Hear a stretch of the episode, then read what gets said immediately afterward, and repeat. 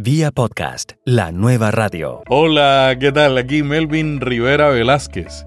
Los podcasts en Perú llevan poco tiempo. Su despertar está relacionado con el lanzamiento en 2014 del proyecto Langoy, un podcast que creó una comunidad de seguidores y motivó a nuevos productores. El podcasting está empezando. Sin embargo, ya están explorando nuevas avenidas para asegurar su futuro. Se puede apostar el podcast como un negocio porque al fin y al cabo es un trabajo. Al fin y al cabo tú inviertes tu tiempo, inviertes recursos para poder producir un podcast. Hay algunos podcasts que lo quieren hacer, por ejemplo, César Vilches con Demeto Como quiere que su podcast sea como un negocio. Manuel Espinosa de Control Crítico, que es un podcast de videojuegos, también. Y quizás lo que nos falta sean cifras. No hay una forma de medir exactamente un podcast. Vía podcast. Vía podcast. Vía podcast es la nueva radio. El Langoy está publicado en un, en un blog que se llama utero.pe, que tiene una gran cantidad de seguidores, tanto en Facebook como en Twitter. Entonces, eso le sirvió a Langoy hacerse conocido, porque el término podcast no es muy conocido. Ocurre acá, ocurre en otros países. Habla Luen Mendoza, profesor de periodismo en el Instituto CICE de Perú. Luen acaba de terminar una investigación sobre el podcasting en ese país y acaba de lanzar su libro Voces en Red. Para separar a los podcasts por una categoría utilicé eh, de referente a ebooks. Por ejemplo, en la categoría cine, televisión y espectáculos tenemos a El Angoy, tenemos a Guiqueados, el stream actual cable, que comentan respecto a películas y series de televisión. Te meto combo. La Mesa de Grido es un podcast especializado en Star Wars. Y por favor, cállenos, es un podcast que viene desde Arequipa, desde una ciudad al sur de Perú. Y también tenemos el podcast infinito que es de un periodista peruano, Luis Miguel Santa Cruz. Luego, hay tres podcasts que están en la categoría de videojuegos, juegos de rol y anime, que son Wilson Podcast, que salió antes de Langoy incluso, tiene también una comunidad importante en Facebook y han hecho también varias colaboraciones con Langoy, episodios que se conocen como crossover. Han compartido experiencias y me parece también un referente importante. Podcast de José Luis Rodríguez. Luego está Control Crítico y Pokestereo. Control Crítico también sobre videojuegos y Pokestereo, un podcast especializado en Pokémon. En la categoría de política, economía y opinión está Nación Combi, un podcast del economista Hans Rothgieser, el abogado Eric Iriarte y el publicista Carlos Zúñiga, que comentan respecto a actualidad nacional. Y El Mal Menor, que es un podcast también de política, que lo hace Renato León también desde Arequipa. Es el mismo productor de Por favor cayendo. Luego, en la categoría de magazine y variedades está Colas Dice, que es un podcast del peruano Luis Antonio Vidal Pérez, comunicador, investigador, que comenta de diferentes temas. Ha hablado desde lucha libre hasta cómics, cultura popular, ha abarcado diversos, diversos temas. Y en humor y entretenimiento está El Concilio del Ron, que es un podcast que no sale tan regularmente que digamos, pero es uno de los primeros que surge con la comunidad de Langoy. ¿Cuál es el tema más común entre todos estos podcasts? En el primer grupo que te mencioné, el tema de cultura popular, y que también lo, tocan en otros, en otros podcasts que no necesariamente son de ese tema. Por ejemplo, en Nación Combi también hemos encontrado también comentarios respecto a películas de actualidad, en Colas Dice, en El Concilio del Ron. Y películas, series de televisión, es, son los temas que más se han, se han tocado en, en los podcasts. Me parece porque en la radio en la radio se debe seguir con una pauta y quizás eso no permite poder comentar de forma amplia el tema de cine, series de televisión. En cambio, en el podcast uno puede hablar dos horas más tiempo respecto al tema, comentando parte por parte de la película incluso. ¿La radio en Perú entiende el modelo del podcast o simplemente reempacan? Lo que he encontrado eh, han sido programas de radio que no por iniciativa de su producción, sino por los oyentes son grabados y subidos a la plataforma de Evox. por ejemplo, está el programa de, el, de Chino y Adolfo en Estudio 92, está el programa Viaje a otra dimensión que habla de temas paranormales de Radio Capital, que los oyentes son quienes lo graban y lo suben a Evox. Interesante eso. ¿ah? Sí, una gran cantidad de escuchas. Hay una iniciativa, sí, de un productor, pero no de la radio. Es un programa de rock, de música alternativa, perdón, que sale en Radio Filarmonía. Es un programa de música alternativa, que esa sí es iniciativa del conductor, del productor del programa, no de la, no de la emisora. ¿No será que los oyentes y los productores están enviándole un mensaje a la emisora? Sí, puede ser. Pero también encontramos que, por ejemplo, en los programas musicales se rigen por una pauta, se rigen, ah, luego vamos, vamos con música o vamos con los comerciales. Y el programa que dura dos horas, que tiene música, tiene comerciales, si tú lo reduces, ¿cuánto quedará? Media hora. Y a veces vamos a una pausa y continuamos y hacen cortes que quizás estás yendo en contra de la naturaleza del contenido que estás presentando. Si tú estás presentando un contenido en la radio, eh, pasarlo a podcast puede ser algo complicado porque son plataformas distintas. Mientras que uno quiere escuchar un comentario largo, extenso, en la radio lo tienes eh, comprimido. Entonces, lo que se debería hacer es, quizás con estos mismos productores, hacer contenido propio para podcast. Eso quizás sea lo, que se debería plantear. Lo que tú estás planteando es que en Perú las emisoras no están tan activas en el, en el medio del podcasting y las que están activas están reempacando. Claro, no, no tanto por que ellos lo hagan, son los oyentes quienes graban y suben el podcast. quizás deba ser una iniciativa propia de ellos, pero como comentaba, el podcast no es conocido, el término no es conocido. Quizás uno escuche podcast y piense, no sé, en vodka, pero no en, un podcast. Normal en todos sitios. Cuando tú hiciste las entrevistas para el libro que acabas de publicar llamado Voces en Red, ¿encontraste algún formato en particular en Perú que es el preferido por podcasters?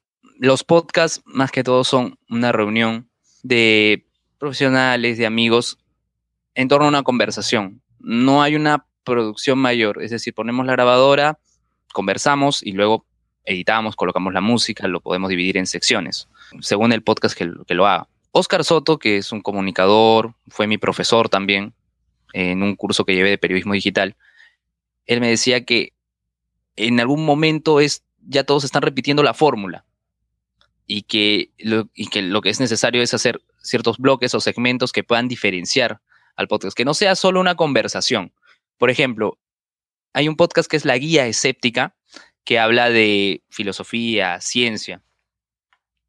Y ellos tienen un segmento que se llama Ciencia, Ciencia o Ficción, en lo cual dan enunciados y enunciados científicos y, y tienen que definir si ese enunciado es verdadero o es falso. Y me parece una propuesta diferente es interesante lo, que se hace, porque lo que normalmente encontramos es un podcast, su inicio, eh, saludos, y hay algo que, que hacemos en los podcasts es saludarnos entre nosotros recomendar a los oyentes otros podcasts de otros temas para que puedan conocerlo. Porque gracias a la comunidad de Langoy es que nos hemos conocido, que nos hemos formado y siempre es bueno, si hay un tema que, que quizás puede interesar a otra persona, recomendarlo. Por ejemplo, hay un podcast de lucha libre que se llama el Mulet Club, de un amigo, Gonzalo Rojas. Yo no soy el público objetivo de ese podcast. ¿Qué hago yo en mi podcast? Lo recomiendo.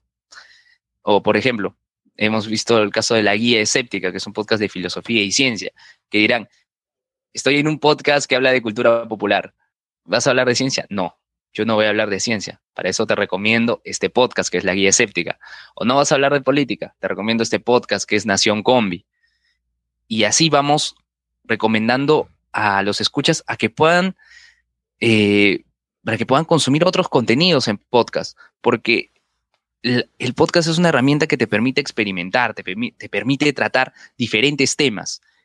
Y, es, y eso es algo que no podemos encontrar quizás en la radio tradicional, porque hay ciertos parámetros, hay ciertos, eh, hay ciertos lineamientos que se deben seguir. Entonces, el podcast es una gran oportunidad. ¿Hay alguna diferenciación que has encontrado entre el podcasting y la radio peruana? Los podcasts en su mayoría no tienen pauta comercial. El caso de Nación Combi es diferente porque los conductores tienen sus empresas, tienen sus asociaciones y aprovechan el podcast, lo dividen en segmentos y entre segmentos hacen la publicidad del anuncio de, sus empresas. Pero los demás eh, programas no tienen auspicio. Lo que hacen más que todo son canjes o intercambios entre una empresa. O sea, yo te doy publicidad, tú me das algo a cambio. Aunque hace poco y me sorprendió bastante es que el Angoy ha conseguido el auspicio de una, de una cadena de librerías acá en Perú y van a dar un conversatorio este sábado en una de esas librerías. Y me parece algo interesante que una empresa apueste por un podcast. Eso se puede lograr y tienes que presentarle tu proyecto a cada empresa. Algo que me decía Hans es que algunos eh, algunos encargados de marketing aún tienen una visión tradicional, porque lo que se busca quizás para ellos son números, que sea, ah, que esto no llega a mucha gente, no llega, no llega a tanta gente, solo lo conoce un grupo especializado, pero quizás ahí tienes la oportunidad. Si hay un podcast, por ejemplo, de lucha libre, y tú vendes implementos, vendes eh, algo que pueda ser de utilidad para esa gente, tienes la oportunidad en un podcast especializado para el público al que tú apuntas, poder promocionar tu marca. No va a ser, no va a ser un producto de que, ah, yo tengo un podcast y, voy a todo el mundo. No se trata de apuntar a un público amplio, sino a un público nicho. En la radio convencional no se trata de eso. En la radio convencional lo que se busca es llegar a un público amplio, mayor, eh, a un público amplio. Eh, en el podcast no, el podcast es un público nicho y un público especializado en un tema de interés. Si, tengo acá en Perú un podcast, tenemos de lucha libre, está el Mulet Club, tenemos podcast de videojuegos, tenemos a Wilson Podcast, Control Crítico, de política tenemos a Nación Combi, de ciencia, filosofía tenemos a la Guía Escéptica, de cine tenemos a Pasaje 18, tenemos a Guiqueados, de series de televisión tenemos a El Stream al Cable. Y así, hay hay contenidos para lo que le interesa a la gente. Mencionaste que uno de estos podcasts, ellos, los animadores, promueven sus empresas. ¿Cuál es la situación de los emprendedores, consultores, gente de marketing? ¿Están usando o hay una presencia clara del uso del podcasting para emprendimiento de compañías? La verdad es que no bueno, hay un peruano, por ejemplo, Juan Carlos Giraldo, tú has conversado con él, él está ahora en Estados Unidos y él se encarga de también hablar de esos temas, pero acá en Perú no, no tenemos eso. Hay un comentario que hizo Javier Martínez, que es community manager de, y conductor de Langoy actualmente, eh, que hizo en LinkedIn es, a veces eh, las empresas o los expertos en marketing buscan nuevos medios para difundir sus contenidos, presentar su marca, son una herramienta poderosa que pueden utilizar. No lo hacen. Como decía Hans en la entrevista que dice, tiene una visión conservadora de ello. Piensan solo apuntar a un público masivo. No, no van a un público especializado. Eso es lo que falta, Melvin. Y creo que hay que trabajar en eso. ¿Cómo ves la posibilidad de que se establezcan redes de podcast en Perú? Bueno, lo que ocurre, por ejemplo, en caso de Langoy es que ellos sacan spin-offs, es decir, Langoy tiene su podcast especializado en la serie de Marvel Agents of Shield, que lo llamaron Agents of Shield. Tiene un podcast especializado en música que se llama Síncopa. Ahora están a punto de lanzar otro spin-off. O sea que Langoy puede considerarse una red. Creo que sí puede ser considerado una red, pero ellos aún no lo han establecido como tal. En el podcast en el cual yo participo, que se llama Hablemos con Spoilers, eh, en el cual también tratamos, tenemos una estructura similar a Langoy, todos nos conocimos por el grupo Langoy. Eh, estamos sacando también spin-offs. En este caso, hemos sacado un spin-off especializado en el anime de Dragon Ball Super. Ahora tenemos otro spin-off especializado en cómics. Pero todos estamos en el canal de Evox de nuestro amigo de Arequipa, de, de Renato Amati León.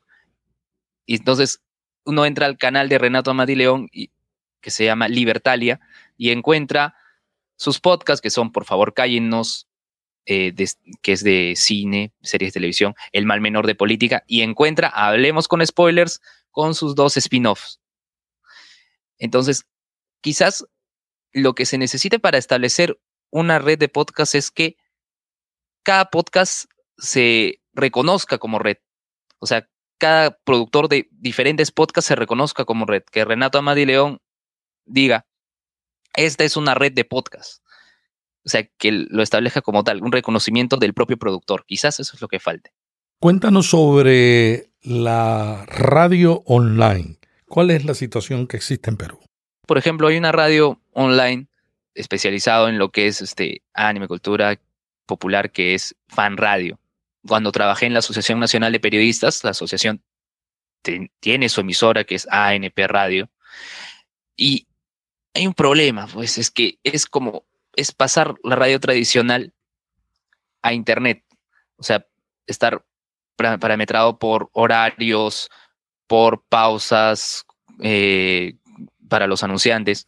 Entonces, lo que el podcast permite es poder escuchar el programa en el momento que quieras, como quieras, cuando quieras, en la radio convencional. Y lo que ves en la radio internet es que, ah, no, tienes que esperar a tal hora para poder escuchar el programa. E incluso hay programas que no se graban. Por ejemplo, eh, Poke Stereo eh, fue invitado a hacer un programa de radio por internet. No recuerdo ahora la emisora, no era una radio, no era una radio online peruana, si, no me equivoco, era del extranjero. Y ellos tienen un espacio en el cual no hablan de Pokémon, hablan de otros, de otros animes, de, de otros temas.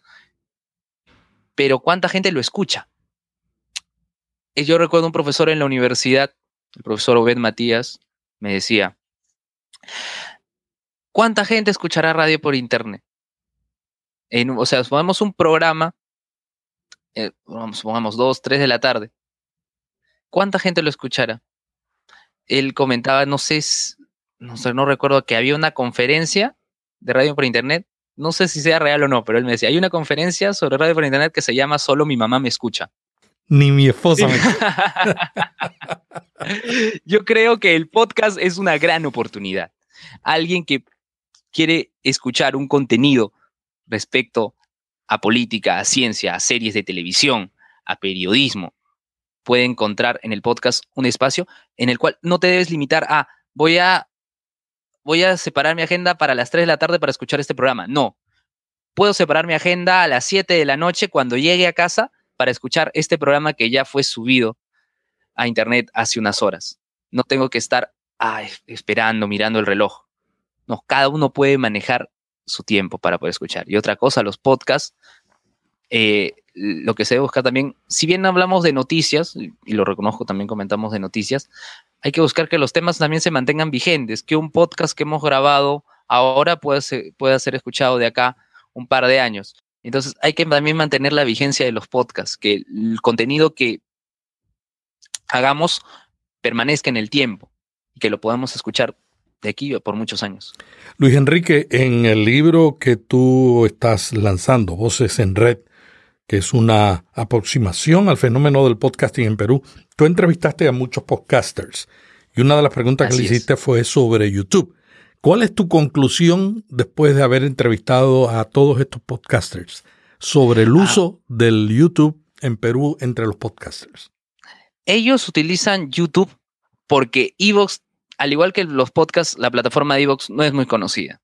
Entonces, es una forma de que sus podcasts tengan mayor alcance. Por ejemplo, eh, Te Meto Combo es un podcast que está en Evox y también está en YouTube. Está, la guía escéptica tiene su contenido en ebooks, en archive.org y también lo tiene en YouTube. Lo utilizan como herramienta para tener un mayor alcance.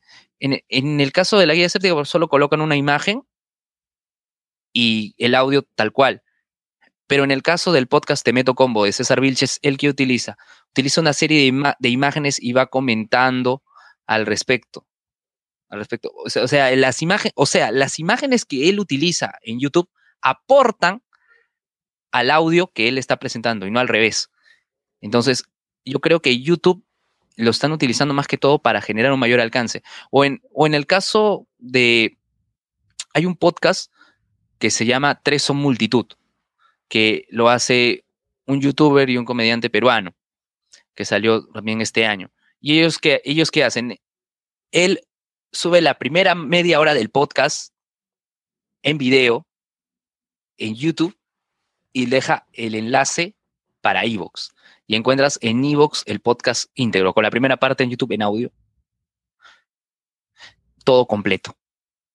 Entonces, yo creo que YouTube está utilizado para generar un mayor alcance de escuchas en los podcasts.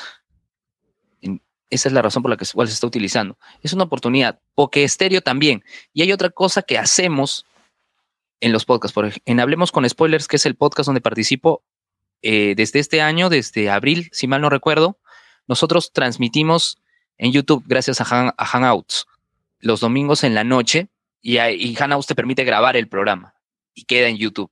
Extraemos el audio de YouTube, lo editamos y subimos a iVoox, ya con una cortina de fondo. Claro, porque hay que ser francos, también hay limitaciones. Cuando conversamos vía Hangouts, cada uno está desde su casa y, hay problemas también con el audio, no tenemos una consola, no tenemos, tenemos un micro, no, no sé si se me escuchará bien con, con este micro, espero que sí. Una de las preguntas que le hiciste en tu libro a los diferentes podcasters es qué herramientas utilizan. ¿Encontraste alguna coincidencia, algún procedimiento o alguna herramienta que es más común entre todos los podcasters? Cada uno tiene una manera diferente de producir su podcast. El Angoy tiene una consola, el, el stream al cable también, incluso el stream el cable ahora tiene que conectar cámaras porque utilizan transmisiones en Facebook Live Video. Entonces, eso es más complicado. Y en el caso de la guía escéptica, ellos graban por Skype. En el podcast nuestro, en Hablemos con Spoilers, grabamos vía Hangouts y aparece en YouTube. Entonces, cada uno tiene una manera diferente de poder producir su podcast. Lo que encuentro de similar es la presencia de todos en la plataforma española de Evox.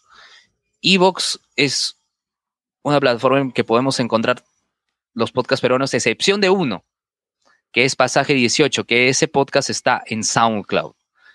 Ellos tienen eh, como su plataforma principal a SoundCloud. El stream actual cable y Kiaos también tienen presencia en, en SoundCloud, pero en donde todos convergen es en Evox. Todos utilizamos Evox. y lo que me sorprendió, por ejemplo, en el caso de Gonzalo Rojas, el amigo del Mulet Club, él está un poco ajeno a la comunidad de El Angoy, por eso no, no hemos conversado en extenso, pero él, él, me señalaba de que él veía que todos estaban presentes en Evox. ¿Qué hizo él? Apostó por Lipsync quiero llegar a más gente. Esa fue su respuesta. Pero una constante que encontramos es la presencia en Evox, que también podemos encontrar en iTunes. En tu libro entrevistaste al CEO de Evox y él dice que se han registrado unos 100.000 personas descargando podcast desde Perú. Es correcto. Tienes razón, es una cifra ínfima pero estamos aquí. Hay gente que sí está apostando por ello. Que nos falta crecer, por supuesto, estamos comenzando. Es lo mismo que, que me decía Harold Coronado de la mesa de Grido cuando lo entrevisté. El Angoy surge desde 2014. Ha pasado muy poco tiempo aún. Y para lograr ello, creo que es bueno que entre podcasts nos recomendemos, como lo comenté en un inicio. Si yo tengo un podcast de cultura popular recomiendo a la gente que pueda escuchar un podcast sobre películas, sobre ciencia, sobre política, porque hay un público de interés. En toda América Latina tenemos el podcasting en pañales. Tu libro yo creo que va a ser una contribución muy importante porque va a tomar la opinión de todos los podcasters que llevan un tiempo ya produciendo sus programas y todos están diciendo lo mismo. Estamos sembrando y tenemos que unirnos para promover el podcasting. Finalmente, ¿cómo ves el futuro del podcasting en Perú? Después de haber hecho todas estas entrevistas, de haber publicado este libro que ya está en circulación y vamos a publicar en las notas el enlace para que lo puedan conseguir, ¿a qué conclusión tú llegaste? Necesitamos trabajar, necesitamos que el podcast llegue a más gente. ¿Qué es lo que nosotros debemos hacer? Debemos promover desde otros ámbitos que se conozca el podcast como tal.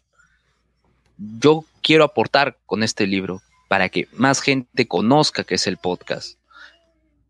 Creo que eso es lo que, es lo que nos falta. También hay algo que mencionaba en el libro, es que algunos no tienen una visión del podcast como negocio. O sea, es cierto, el podcast puede servir como una herramienta para la libertad de expresión, obviamente con el debido respeto a, las personas con las cuales nos referimos, porque una principal regla es la no ofensividad, y es correcto.